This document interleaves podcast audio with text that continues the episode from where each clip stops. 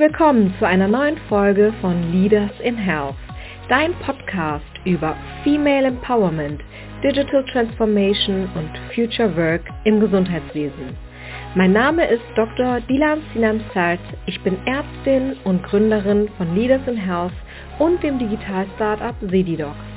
In diesem Podcast sprechen wir über die Sichtbarkeit von Ärztinnen, warum heute Frauen in den Führungspositionen unterrepräsentiert sind, über verantwortungsbewusste Führung und ein zeitgemäßes Arbeitsleben. Hier erfährst du, warum Diversität und die Digitalisierung im Gesundheitswesen wichtig für uns alle ist.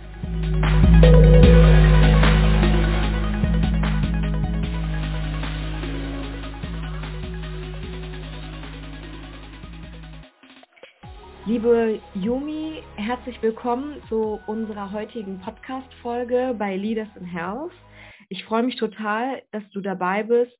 Wir haben uns im letzten Neurochirurgie-Event sozusagen kennengelernt mit unserer Gruppe und es war ein wirklich tolles und erfolgreiches Event, weil du in deiner Rolle als Frau, als Führungspersönlichkeit doch eine, eine ja, große Besonderheit darstellst, nicht nur wegen deinen fachlichen Erfolgen, sondern auch wegen dem, wie du ein Team aufgebaut hast und wie du dein Team führst. Das hatte bei unserem Event wirklich sehr großen Anklang gefunden. Ich will aber gar nicht zu sehr vorweg erzählen. Vielleicht starten wir einfach mal mit deinem beruflichen Werdegang und du erzählst mal, was du so alles bis heute gemacht hast, welchen Ausbildungsweg du konkret eingeschlagen hast und äh, ja, wo du heute stehst. Ja, liebe Delan, vielen Dank für die Einladung. Ich freue mich wirklich sehr, dass wir dieses Interview führen können über Frauen in der Neurologie. Wir sind ja eine relativ seltene Spezies, deshalb freut mich das umso mehr, dass das vielleicht auch so ein bisschen breiteres Publikum mal erreicht. Ja, zu meinem beruflichen Werdegang. Also ich habe in Bochum Medizin studiert und da hatte ich so den ersten Kontakt zu Neuroanatomie eigentlich über diesen Prep-Kurs, den ja jeder kennt. Und da hat mich das Gehirn halt wahnsinnig fasziniert, ne? das ZNS. Und von da an wollte ich halt irgendwas mit Gehirn machen, beruflich. Und dann habe ich mir erst überlegt, Neurologie zu machen, weil man natürlich sich so ein bisschen umhört und man hört natürlich schon, dass man es als Frau nicht so ganz einfach hat in der, in der Chirurgie insgesamt.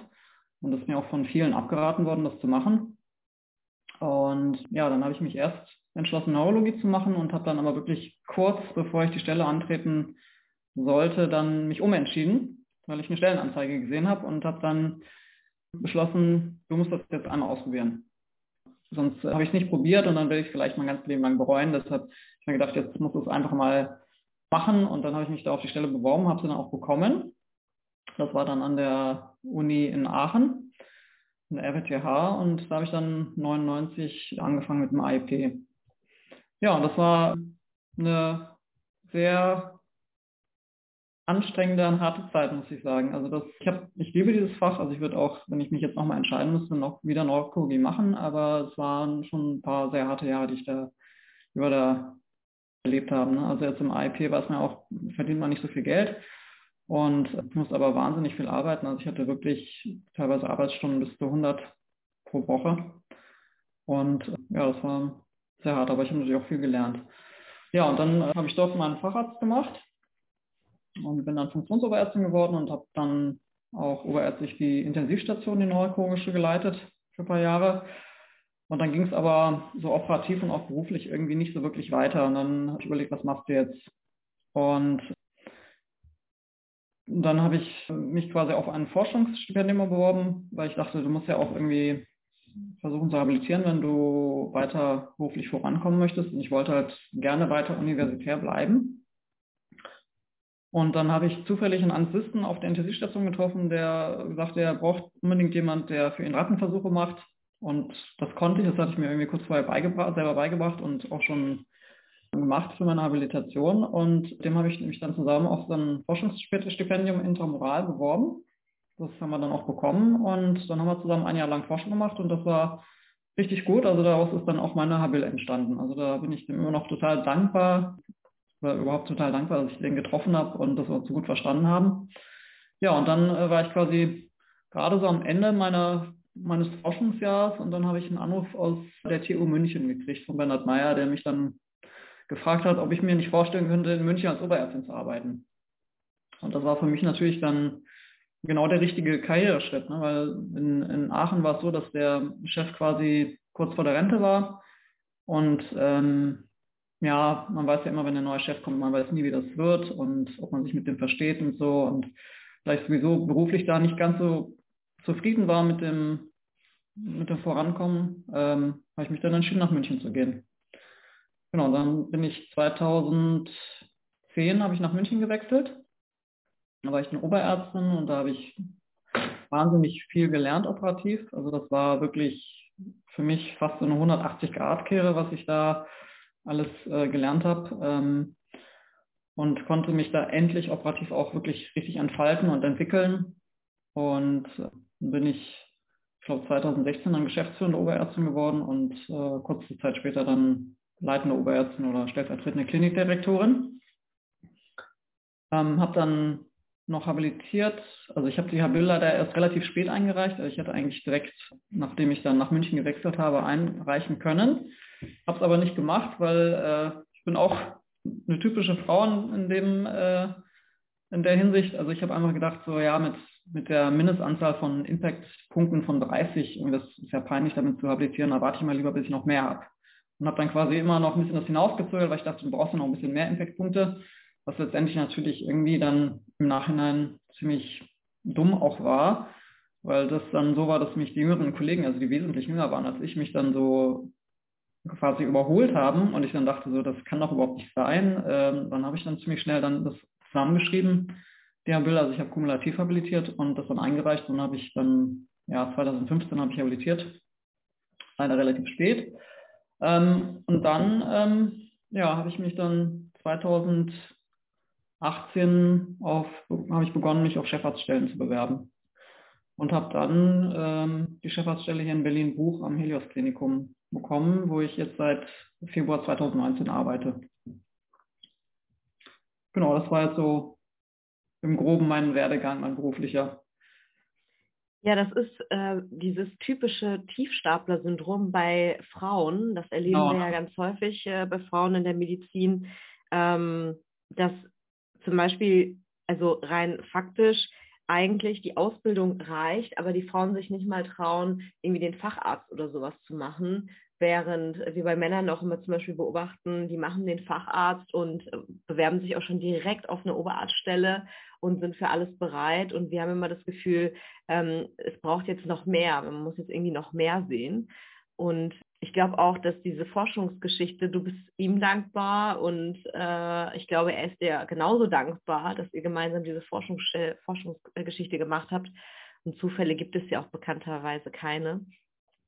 Aber dein Learning ist mit Sicherheit jetzt äh, eine große Motivation für andere Kolleginnen, die genau in dieser Situation irgendwie so stuck sind und vielleicht äh, jetzt denken, ich kann schon, ja, ich kann auch schon mit 30 Impact äh, Punkten äh, da was machen oder ja, mit, was weiß ich, weniger Wertigkeit am Ende. Hinterher ist es ja auch wichtig, was man dann später noch draus macht. Wahrscheinlich, ja, ne? Genau. Mhm. Hat mir auch Türen geöffnet, ne? Also habilitiert zu sein, das ist wirklich ein Unterschied. Das war mir vorher halt nicht bewusst, ich wusste das nicht und äh, hat mir auch keiner so gesagt. Also das wäre schon irgendwie schön gewesen, wenn mir vielleicht mal jemand gesagt hätte. Äh, das hat wirklich mir den Weg, ähm, ja, also karrieretechnisch und auch ähm, was so andere Funktionen angeht. Ne? Also ich bin ja sehr aktiv in verschiedenen Gesellschaften, also in der, also vor allem jetzt in der Deutschen Wirbelsäulengesellschaft bin ich in vielen Kommissionen und ähm, war jetzt bis, bis Dezember auch im Vorstand und werde wahrscheinlich dann äh, ab nächst, also ab äh, Ende des Jahres dann wieder im Vorstand sein. Ähm, und mache sehr viel Dozententätigkeit. Und ähm, das fing wirklich erst an mit dem Zeitpunkt, wo ich dann habilitiert war. Ne? Weil sonst wird man einfach ähm, als Frau sowieso, glaube ich, weniger wahrgenommen. Und äh, wenn man dann halt dann auch keine entsprechenden Titel hat, dann noch weniger. Deshalb ist es von mir der Rat, also wenn man sowas machen möchte, wenn man ähm, beruflich, also universitäre Karriere anstrebt, oder aber auch jetzt viel so Dozententätigkeit machen müsste, möchte, dann ist das eigentlich ein Muss, habilitiert zu sein. Ne? Sonst geht das nicht. Auch für eine Chefarztstelle. Ne? An der Uni sowieso, ist klar, aber auch jetzt hier an einem großen äh, Haus wie Helios mit einem privaten Träger, ähm, die haben, stellen eigentlich auch nur Habilitierte oder Professoren ein als Chefärzte. Ne? Also wenn man so eine Position anstrebt, dann ist das wirklich sehr, sehr wichtig. Und genau, das ist so mein Appell an die Frauen, äh, dass man sich relativ schnell entscheiden muss für sowas oder frühzeitig in seiner beruflichen Laufbahn. Ich habe mich sehr spät entschieden. Ne? Also ich habe wirklich meine, die ersten ja, fast zehn Jahre wirklich nur Klinik gemacht, mich nur um Patienten gekümmert, um Patientenversorgung. Ich habe 100% Patientenversorgung gemacht und mich sehr, sehr wenig um mein eigenes Fortkommen oder meine eigene Karriere gekümmert. Und da muss man sagen, ich hatte Leute, die haben mich unterstützt, aber man muss es schon selber machen. Also muss, ähm, was Frauen ja auch immer total schwerfällt, ist zu sagen, nein, ich mache jetzt irgendwie um 19 Uhr keine, keinen Arztbrief mehr, sondern ich kümmere mich jetzt um Forschung. Oder ja, mittlerweile gibt es natürlich auch zum Glück viele Kliniken, wo man halt ein Forschungsjahr machen kann oder wo man so ein Stipendium kriegt, aber viel läuft natürlich auch in der Realität noch in der Freizeit. Und da können Männer sich viel besser abgrenzen und sagen, nee, ich mache jetzt das nicht, sondern ich mache jetzt Forschung. Ne, also ich, ich fand es persönlich natürlich immer relativ unkollegial, ne? weil es waren wirklich immer so die männlichen Kollegen, die gesagt haben, so ich mache jetzt den Arztbrief nicht oder ich nehme den Patienten jetzt nicht auf, das kannst du machen. Und ähm, aber da muss man als Frau auch mal sagen, nee, jetzt bin ich dran und jetzt mache ich mal. Und das ist ja auch was, was Frauen irgendwie sehr schwer können und was mir auch total schwer gefallen ist. Also ich habe das auch wirklich sehr spät erst gelernt, dass man für sich selber einstehen muss und sich dann auch das nehmen muss, was man, ja, was einem zusteht oder was man äh, verdient hat, so, ne? Ja, wir Frauen arbeiten einfach viel gewissenhafter ja, und genau. machen, das hatten wir auch schon bei einem Event, ich weiß auch gar nicht mehr bei wem, aber irgendwie ist mir das jetzt mir ist echt hängen geblieben. Wir Frauen machen die Rödelarbeit und die Männer machen ja, Karriere. Genau. Ja, genau, so ist das. Ne? Also das, natürlich sind nicht alle Männer so, ja. Also ich will jetzt nicht alle über einen Kamm scheren, aber so generell gesprochen ist das schon so. Ne? Die Frauen machen so die Bodenarbeit, die bleiben so im Hintergrund, die gucken, dass alles läuft. Und die Männer, genau, die machen dann Karriere. Mhm. Wie, wie machst du das eigentlich? Du bist in, du bist Chefärztin, du bist im Vorstand äh, diverser Organisationen. Ich habe im Internet auch gesehen, äh, in internationalen Verbänden und Dozententätigkeit. Wie, wie bringst du das alles? Also hast du da irgendein Geheimrezept, wie du das eigentlich alles stemmst? Ähm, oder wie ist es? Bist du sehr fokussiert in deinem Alltag? Was ist es? Ja, also man muss lernen, sich wirklich zu organisieren und wirklich fokussiert zu sein, das, äh, das habe ich wirklich jetzt von meinem Chef in München gelernt. Also der hat ja auch unglaubliche, eine unglaubliche Workload und der schafft das auch irgendwie alles. Und äh, von dem habe ich halt gelernt, wirklich die Sachen einfach kurz und knapp und durchziehen. Ne? Also jetzt zum Beispiel E-Mails, da schreibt man halt dann nicht lange E-Mails, sondern man antwortet kurz und knapp. Ich meine, äh, das ist am Anfang ist man beleidigt, wenn man dann so eine halbseitige E-Mail an den Chef schreibt und der antwortet nur ja oder nein. Und ne, dann denkt man so, äh, toll. Aber das ist einfach, der ist halt wahnsinnig effektiv. Ne? Das habe ich, das habe ich äh, von dem gelernt. Äh, sonst schafft man das nicht. Aber es äh, kostet, ja, man muss extrem diszipliniert sein und ähm, das, da geht viel Freizeit drauf. Also es ist nicht, das bekommt man nicht umsonst. Also ich habe, ähm, ja, also ehrlich gesagt, als ich in München, mein, in meiner Zeit in München habe ich eigentlich keine Freizeit gehabt. Ne? Außer an den wenigen Wochenenden, wo ich nicht arbeiten musste, aber das war dann so mal im letzten Jahr, wo ich dann äh, leitende Oberärztin war, da war ich dann auch ähm, so mit Abstand die älteste ähm, Mitarbeiterin, weil die anderen Oberärzte alle in relativ kurzer Zeit, also die über mir waren, Chefärzte geworden sind. Und ähm, da war ich teilweise die Einzige, die bestimmte Operationen machen konnte, also Aneurysma-Clipping oder irgendwelche schweren Wirbelsäulenoperationen. Da musste ich dann auch oft am Wochenende arbeiten, obwohl ich gar keinen Dienst hatte oder nachts. Und das war ja so eine sehr anstrengende Zeit. Aber das ähm, anders geht's nicht. Und wenn man sowas machen möchte nebenher, also insbesondere jetzt in größeren Organisationen, wenn man da ähm, als Dozent oder halt in anderen Funktionen sein möchte, das ist einfach sehr, sehr zeitaufwendig. Das muss man wollen. Ne? Aber mir bringt das auch total viel. Ich habe ganz viele tolle Kollegen aus der ganzen Welt kennengelernt. Ich habe sehr, sehr viel von denen gelernt und ähm, man lernt auch selber sehr viel. Ne? Dadurch wenn man Vorträge machen muss, ähm, bildet man sich ja automatisch fort, weil es einfach sein muss. Man liest extrem viel und dann ist man immer, immer auf dem neuesten Stand der Wissenschaft. Ne? Das ist, äh, hat mir wahnsinnig viel gebracht, also jetzt gerade auch in meiner Position als Chefärztin. Ich muss sagen, ich habe den Schritt ähm, bisher eigentlich nicht bereut. Also ich habe also ich mag es gerne, ähm, selber die Verantwortung zu tragen und auch Entscheidungen zu treffen. Das fällt mir überhaupt nicht schwer. Das ist ja etwas, womit, glaube ich, viele dann am Anfang doch Probleme haben, wenn sie merken, okay, jetzt über mir ist jetzt keiner mehr, der die Verantwortung übernimmt oder der mir auch helfen kann. Ne? Also wenn ich jetzt eine sehr, sehr schwierige Operation habe oder da geht was schief, da ist keiner mehr, der mir helfen kann. Ja, da muss ich, muss ich selber gerade für stehen und muss es selber aus äh, irgendwie hinbekommen, dass, es, ähm, dass der Patient dann nicht stirbt oder einen schweren Schaden davon trägt. Ne? Das ist schon eine sehr große Verantwortung, die man trägt. Aber ähm, ich muss sagen, dass mich das irgendwie auch befreit hat. Also ich habe, wie gesagt, diesen Schritt, Chefärztin zu sein, nie bereut. Ne? Mhm. Da gibt es halt Dinge wie Verwaltungskram ähm, und sowas, der jetzt nicht so angenehm ist. Oder halt auch, wenn man Personalprobleme hat. Äh, das sind natürlich Dinge, die, die machen dann nicht so viel Spaß, aber, letzt, aber so im Großen und Ganzen äh, bereue ich den Schritt überhaupt nicht. Mhm. Ja, der Weg nach oben, der ist steil, der ist, kann auch einsam sein, äh, das ist gar nicht so einfach. Ähm, ich habe gestern noch darüber nachgedacht, was, also es gibt ja ganz viele Frauennetzwerke oder generell Netzwerke in diesen mhm. ähm, ganzen ja, Vereinigungen, Ver Berufsverbänden oder wie gesagt Frauenverbände, gibt es ganz viele.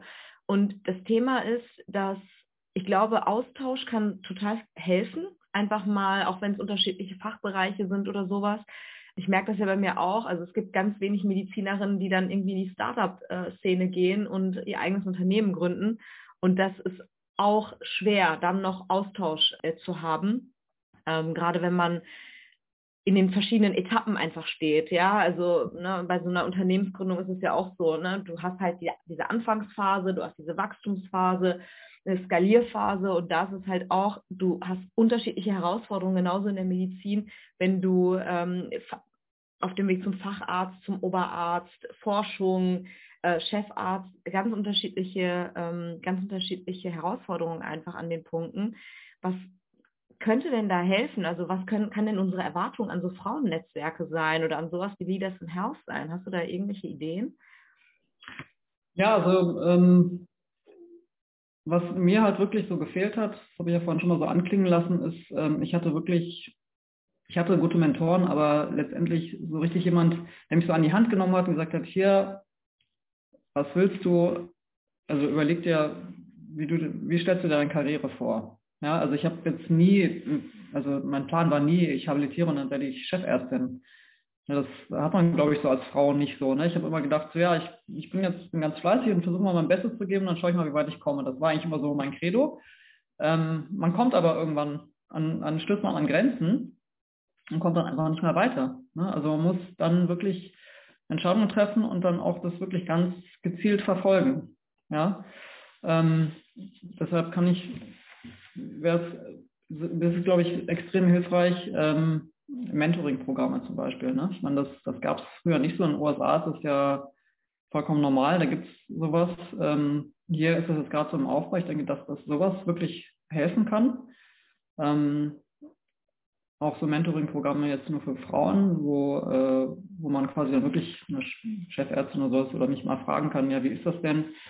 ähm, was hast du für Tipps für mich, wie ich meine Karriere gestalten kann. Ja? Also ich meine, ich habe zwar trotzdem Karriere gemacht, aber ich denke, dass alles hätte viel schneller gehen können und vielleicht auch mit weniger Hürden, wenn ich das gewusst hätte, wie man es am besten plant auch. Ne? Auch zum Beispiel, wann kriege ich am, wann ist es am günstigsten ein Kind zu bekommen? Ist es irgendwie vor dem Facharzt, nach dem Facharzt, äh, vor der Habil, nach der Habil, ähm, wenn ich schon Oberärztin bin oder davor? Das sind alles so Fragen, da habe ich habe ich auch nie eine, also niemanden gehabt, den ich hätte fragen können. Und ähm, denke, wenn man solche Mentoring-Programme hat ähm, oder auch so Leadership-Programme, äh, das kann, gibt es ja auch recht wenig. Aber da gibt es ja jetzt auch ein paar Sachen für Frauen und ich denke, dass sowas wirklich sehr hilfreich ist, dass man sowas auch früh in seiner Karriere oder beruflichen Laufbahn solche äh, Dinge macht, um einfach ähm, auch für sich dann die Klarheit zu kriegen, was will ich überhaupt. Ne, ich meine, nicht jeder will Unikarriere machen, nicht jeder will Chefarzt werden. Aber es ist, glaube ich, extrem wichtig, sich darüber klar zu werden. Und wenn man diese Entscheidung getroffen hat, ich möchte das, dann wirklich auch äh, weiß, wie, wie kann ich das am besten und am schnellsten erreichen. Ne? Absolut. Häufig geht es gar nicht um so fachliche Expertise. Da sind wir in der Medizin, genau. glaube ich, ganz gut ne, ausgestattet.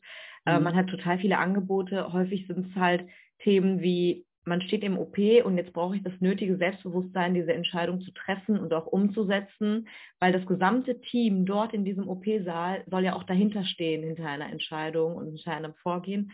Und das ist etwas, ähm, das lernen wir nicht. Das lernen wir nicht im Studium, das lernen wir nicht während der Facharztzeit. Ähm, und ähm, gerade gerade für uns Frauen eben Leadership zu lernen, also Führung, ne? wie baue ich überhaupt Teams auf oder was ist mir überhaupt wichtig, was, was ist überhaupt mein oder was sind konkret meine Fähigkeiten.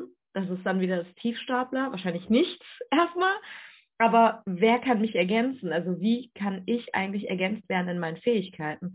Hast du dir da mal Hilfe genommen, auch als du jetzt dein Team ganz konkret ähm, bei Helios aufgebaut hast? Oder wie hast du das gemacht? Hast du es intuitiv gemacht?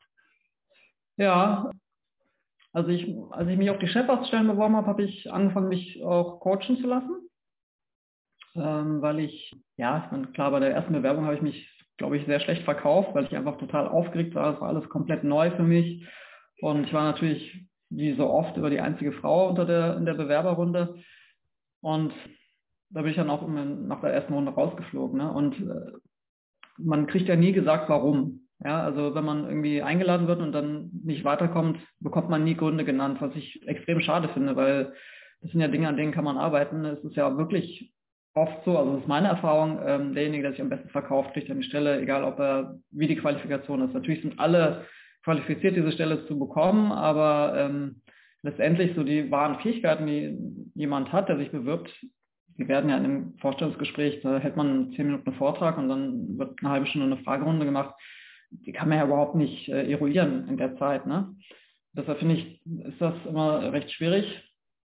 Ähm, ich habe mich dann, also wie gesagt, coachen lassen, aber also meine Erfahrung war, es ist wirklich schwer, einen guten Coach zu finden. Ja, ich habe äh, ich habe dann mich ähm, erst von einem Mann coachen lassen und dann dachte, dann hat er mir gesagt, ja, lass, ich, lass mich doch mal von einer Frau coachen, ähm, die kann vielleicht Ihnen noch ein paar Tipps geben, so.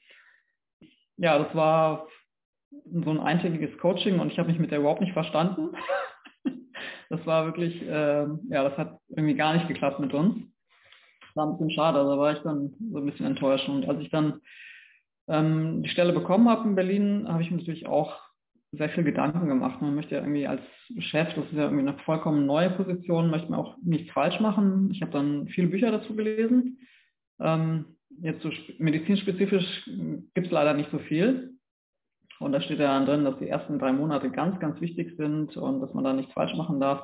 Da habe ich dann nochmal versucht, mir einen Coach zu nehmen in Berlin und da muss ich auch sagen, ich habe keinen gefunden. Ne? Ich habe verschiedene ausprobiert und die waren alle nicht auf meiner Wellenlänge so, dass ich dann letztendlich leider keinen Coach hatte.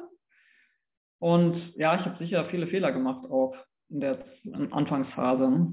Ähm, es ist halt viel wirklich Learning by Doing. Und ähm, was mir wirklich so am schwersten fällt, ist überhaupt nicht das Fachliche, sondern wirklich so der Umgang mit Personal. Ne, weil ähm, die Leute sind alle total unterschiedlich. Man muss natürlich immer versuchen, die da abzuholen, wo sie gerade stehen. Und das war für mich am Anfang recht schwierig, ne? weil ich bin ja so ein, ein festes Team gekommen. Und ja, das war, das war eigentlich so die größte Herausforderung für mich. Ja, wir haben halt wenig Feedback-Kultur in Deutschland. Ne? Gerade wenn du sagst, es ist wirklich ein ganz interessanter und wichtiger Punkt. Bei Bewerbungen kriegt man halt Absagen, man weiß gar nicht, gerade bei so Executive-Stellen, das ist eigentlich schon wichtig. Das ist jetzt nicht die nächste Assistenzarztstelle, wo, wo man Stellen en masse hat, sondern mhm. es ist ja wirklich eine sehr Niche-Stelle, wo man eigentlich ja auch gerne mal Feedback äh, kriegen könnte, um zu verstehen, was, warum hat es jetzt gescheitert, was ist das Thema und wo kann man sich weiterentwickeln. Ich glaube, ja, genau. das, mhm. ne, das, das fehlt einfach irgendwie. Und was halt auch fehlt, oder ich, ich weiß auch nicht, ob es in anderen Branchen anders ist. Ob es in der Wirtschaft viel mehr Feedback gibt, das weiß ich nicht. Und diese Fehlerkultur, ne? also diese Fehler machen zu können, die, aus denen lernt man ja auch unglaublich, aber die werden nicht so geduldet. Also wir sind sehr ungeduldig mit, jemand hat einen Fehler gemacht und da schauen wir jetzt alle drauf anstatt zu sagen, okay, da ist, das ist nicht so gut gelaufen, aber wir lernen draus. Ne? Also vielleicht könnte man ja Feedback im eigenen Team oder so ähm, integrieren. Das könnte ja bei, gerade bei Personal häufig ist beim Personal so, ähm, dass die Menschen sich denken, ich wurde nicht gefragt. Ich wurde gar nicht, ich weiß gar nicht, worum es geht, ich weiß gar nicht, was die Gesamtstrategie ist, ich wurde gar nicht abgeholt. Aber selbst da, obwohl Medizin so interdisziplinär ist, mit ganz vielen Menschen, fehlt das einfach, fehlt das in der gesamten Ausbildung bis zum Schluss. Mhm. Ja, also, ja, das stimmt. Ähm, ich meine, also wir, wir müssen ja einmal im Jahr halt so Personalgespräche führen. Also mhm. muss jeder, das ist ja jetzt mittlerweile verpflichtend. Aber ich finde die auch sehr wichtig, ne, weil äh, da kann man halt die Leute dann auch mal fragen, ja, wie fühlen sie sich, was sind so, was ist so ihr Eindruck vom Team oder wo finden sie, kann man was verbessern oder was finden sie gut, was finden sie schlecht. Mhm. Ähm, ich rede auch sehr ehrlich mit den Leuten und das finde ich, das ist wichtig, ne, weil da kriegt man dann auch viele wichtige Informationen, ne, auch, auch, über das Team selber so, ne, weil als Chef ist man ja immer so ein bisschen außen vor. Ich weiß ja nicht, was sie da oben im Arztzimmer treiben oder wenn die auf Station sind, die ganzen Assistenzärzte, wie so die Teamdynamik ist, das kriege ich ja nicht so mit. Ne. Ich mache zwar Chefarztvisite, aber das ist natürlich was vollkommen anderes. Und da kriegt man dann schon auch viel wiedergespiegelt, ne, was die Leute halt ja, von mir halten, so als, als Führungsperson und äh, wie sie denken, ob das funktioniert, das Team. Ne? oder ob das dysfunktional ist. Und da muss man natürlich dann gucken, wie man das verbessern kann. Mhm. In der Wirtschaft, ich merke das auch äh, ganz häufig, da gibt es dann auch äh, richtige Team-Events und sowas. Das gibt also obwohl die Zusammenarbeit in der Medizin so unglaublich wichtig ist, mhm. haben wir das einfach nicht. Haben wir kein zusammen, also kein, keine Team-Events, kein Aufbau des Teams. Ne? Ist ja schon wichtig, dass alle in dem Moment funktionieren und, und sich verstehen. Ja, also wissen, zumindest auch fachlich oder wie auch immer, äh, wie man da jetzt am, als nächstes agieren würde. Das könnte vielleicht etwas, also vielleicht ein Zukunftsthema ähm, werden. Hast du denn äh, dann noch dein Team speziell aufgebaut oder war das jetzt von Anfang an das Team, das schon da war? Nee, also letztendlich ist es so, dass eigentlich fast keiner mehr aus dem alten Team da ist. Ja, also das ist jetzt hm, an der Uniklinik wird man sagen, ja, das ist normal, der Chef kommt und schmeißt alle raus. Also so war es jetzt bei mir eigentlich nicht, sondern ähm, viele sind direkt am Anfang gegangen. Also das hat jetzt, glaube ich, nichts mit meiner Person zu tun, sondern das war dann so und ähm, der Rest ist dann quasi so nach und nach ähm, gegangen, weil die einfach gemerkt haben, ja, also dass meine Vorstellungen und ihre Vorstellungen also sind nicht kongruent. Ja, das passte dann irgendwie nicht und die haben dann sich dann entschlossen, ja, dann gehe ich halt. Ne? Und das war für mich ja natürlich eine Chance, irgendwie jetzt ein Team aufzubauen. Ich bin jetzt auch noch dabei. Also ich bin jetzt knapp drei Jahre da und ähm, das ist eine Mammutaufgabe, muss man sagen. Ne? Also es, ähm, mein Team ist zwar jetzt, ja, ist noch nicht ganz vollständig, aber das ist jetzt mittlerweile schon irgendwie so, wie ich mir das eigentlich vorstelle ich finde das halt extrem wichtig. Also ich gucke überhaupt nicht auf äh, Geschlecht oder Hautfarbe zum Beispiel. Ne? Also mein Team ist total divers. Das habe ich aber jetzt nicht extra gemacht, weil ich das cool finde, dass ich irgendwie aus jedem Land irgendwie einen, einen Mitarbeiter habe, ähm, sondern einfach, das ist, das ist einfach so passiert. Ja, weil mir das einfach wurscht ist, ob jemand Deutscher ist oder was ich, äh, äh, Grieche oder so. Ja, also das ist einfach, der muss mich von der Persönlichkeit überzeugen und von seinem Lebenslauf. Und dann nehme ich den. Ja, und muss natürlich jetzt einigermaßen gut Deutsch sprechen. Ne? Ähm, Aber das ist schon eine Besonderheit. Also es ist so selten, dass man so diverse Teams hat, wie du es hast. Das ist wirklich mhm. ein Beispiel, äh, Beispielteam. Ähm, ne, ist uralt, also auch schon bei Leaders in House uralt, aber Thomas wählt immer Thomas aus. Also so wie der Chef aussieht, so sehen dann, oder die Chefin, so sieht dann auch das Team aus. Und ähm, die Leute rein nach den Fähigkeiten reinzuholen und, und, nach der Persönlichkeit reinzuholen, das ist wirklich eine Besonderheit. Also die darf man gar nicht unterschätzen. Das ist total selten einfach. Mhm. Ja, also ist natürlich schwierig. Ne? So ähm, Fähigkeiten auf Persönlichkeit kann man natürlich auch in so einem Forschungsgespräch nie ganz ähm, erfassen. Also ich bin auch schon öfter mal reingefallen. Ne? Aber äh, für mich ist es total wichtig, dass, dass derjenige, den ich einstelle, ins Team passt. Weil ich will, ich will einfach ein Team haben, was zusammenhält, was sich total gut versteht, die sich gegenseitig unterstützen, kollegial sind. Ähm, ich will keine, keine Einzelkämpfer. Ich will Leute, die wirklich teamfähig sind und, ähm, und mir ist es total wichtig, dass die Leute halt auch ähm, ja, sich, äh, empathisch sind, sich um Patienten kümmern. Ja, also das habe ich wirklich so oft erlebt, dass ähm, viele einfach, die wollen operieren. Die finden Operieren total toll. Der Patient dahinter, der tritt total in den Hintergrund, wenn die Operation schief geht, ist egal, kann ich trotzdem auf meiner Checkliste abhaken, ja, jetzt habe ich ein anderes Mal geklippt. Ja, das, äh, das will ich nicht. Ich will für Leute, die sich auch wirklich für den Patienten interessieren und ähm, halt das Gesamtpaket muss stimmen, ja. Also es reicht nicht aus, nur ein hervorragender Operateur zu sein, sondern man muss auch den Patienten dahinter sehen und sich äh, ja halt auch wissen, wie man was diagnostiziert oder wie man ähm, ja, wie man äh, halt wirklich äh, mit den Patienten umgeht, auch bei Visite, ja. Ich, also ich, die Leute sollen halt auch mit den Patienten reden, dass sie wissen, worum es geht und dass sie halt merken, dass man sich kümmert. Und das kommt, finde ich, irgendwie so gerade in so chirurgischen Fächern viel zu kurz. Mhm. Und das versuche ich auch wirklich immer meinen Mitarbeitern zu vermitteln, dass es total wichtig ist. Ja, weil der Patient, äh, der muss sich ja wohlfühlen, äh, damit er auch Vertrauen fassen kann zu jemandem. Ich meine, immerhin, äh, wir haben ja das Privileg, wir dürfen Patienten am Gehirn operieren. Ja, wer darf das schon? Ich meine, ja gut, darf eigentlich jeder, der Facharzt hat. Also ähm, darf man anscheinend irgendwie, darf man alles, aber äh, ich finde, man muss das als Privileg sehen und dann muss man sich auch dementsprechend ähm, verhalten und auch ordentlich zum Beispiel für eine, auf eine Operation vorbereiten. Ja, das ist, ähm, finde ich, total wichtig. Absolut.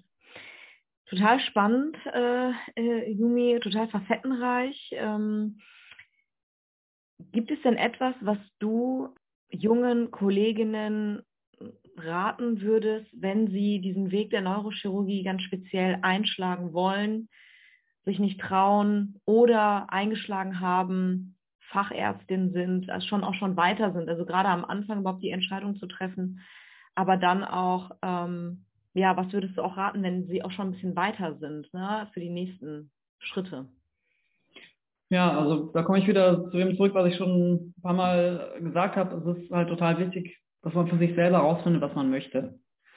Ja, möchte man einfach ein guter Kliniker sein und äh, viel operieren, dann würde ich halt sagen, dann versuche, würde ich halt, wenn ich jetzt an der Uniklinik bin und merke, da komme ich operativ nicht voran, ich meine, da ist der Konkurrenzkampf ja extrem groß und die Teams sind ja auch sehr groß und die Anzahl der Operationen sind begrenzt, ähm, dann sollte man sich halt dann überlegen, ob man nicht vielleicht in ein kleineres Haus geht oder in ein nicht universitäres Haus. Ne? Also bei uns zum Beispiel, die Assistenten, die dürfen ganz früh schon operieren, ne? also dürfen schon nach drei, vier Wochen operieren schon ihre erste Bandscheibe, natürlich mit Assistenz vom Oberarzt, aber die dürfen bei uns extrem früh schon sehr viel operieren und das ist an der Uniklinik halt nicht so. Ne? Ich habe meine erste Bandscheibe, glaube ich, nach anderthalb Jahren durfte ich meine erste Bandscheibe machen.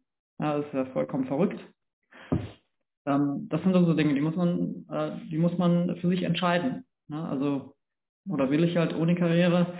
Also was, was mir halt auch wirklich so die Augen geöffnet hat, ich habe dann auch so ein Mentoring-Programm gemacht in Aachen und ähm, da gab es halt diesen Satz, den kennt jeder, ja, aber damals kannte ich den nicht. Der heißt irgendwie Love it, change it or leave it.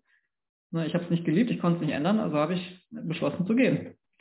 Ja, also manchmal muss man einfach dann den Schritt gehen. Also man ist natürlich träge. Ja, ich habe auch Jahre dafür gebraucht, dann zu sagen, ich gehe jetzt weg aus Aachen, ähm, weil ich, du weißt ja nicht, ob es woanders besser wird, aber ich kann das wirklich nur jedem raten, wenn er unglücklich ist oder merkt, okay, hier komme ich nicht weiter, dann einfach mal die Stelle wechseln. Ja, das hat mir das wahnsinnig viel gebracht. Und man sieht auch mal andere Arbeitsstile, man sieht einen anderen Chef, man sieht ein anderes Team. Äh, ich habe unglaublich viel gelernt ja, in, in beiden Kliniken. Und ähm, ja, das ist das. Also wenn man nicht zufrieden ist, muss man gehen, wenn man es nicht ändern kann. Das ist so einer meiner Tipps. Ja, sehr gut. Das nehmen wir auf jeden Fall mit. Love It, Change It or Leave It finde ich super als Aufhänger für diese Podcast-Folge. Ähm, liebe Yumi, vielen Dank für die Einblicke in dein Leben als Neurochirurgin, ähm, als Top-Persönlichkeit. Wir finden dich nach wie vor super spannend und ich würde mich freuen, dass wir uns vielleicht bei einer nächsten Veranstaltung, bei einem nächsten Event oder Podcast in Zukunft wiedersehen und schauen, was hat sich eigentlich seitdem getan, ähm, Revue passieren lassen und einen neuen Ausblick ähm, zu bekommen. Vielen Dank. Ja, vielen Dank, liebe Dylan.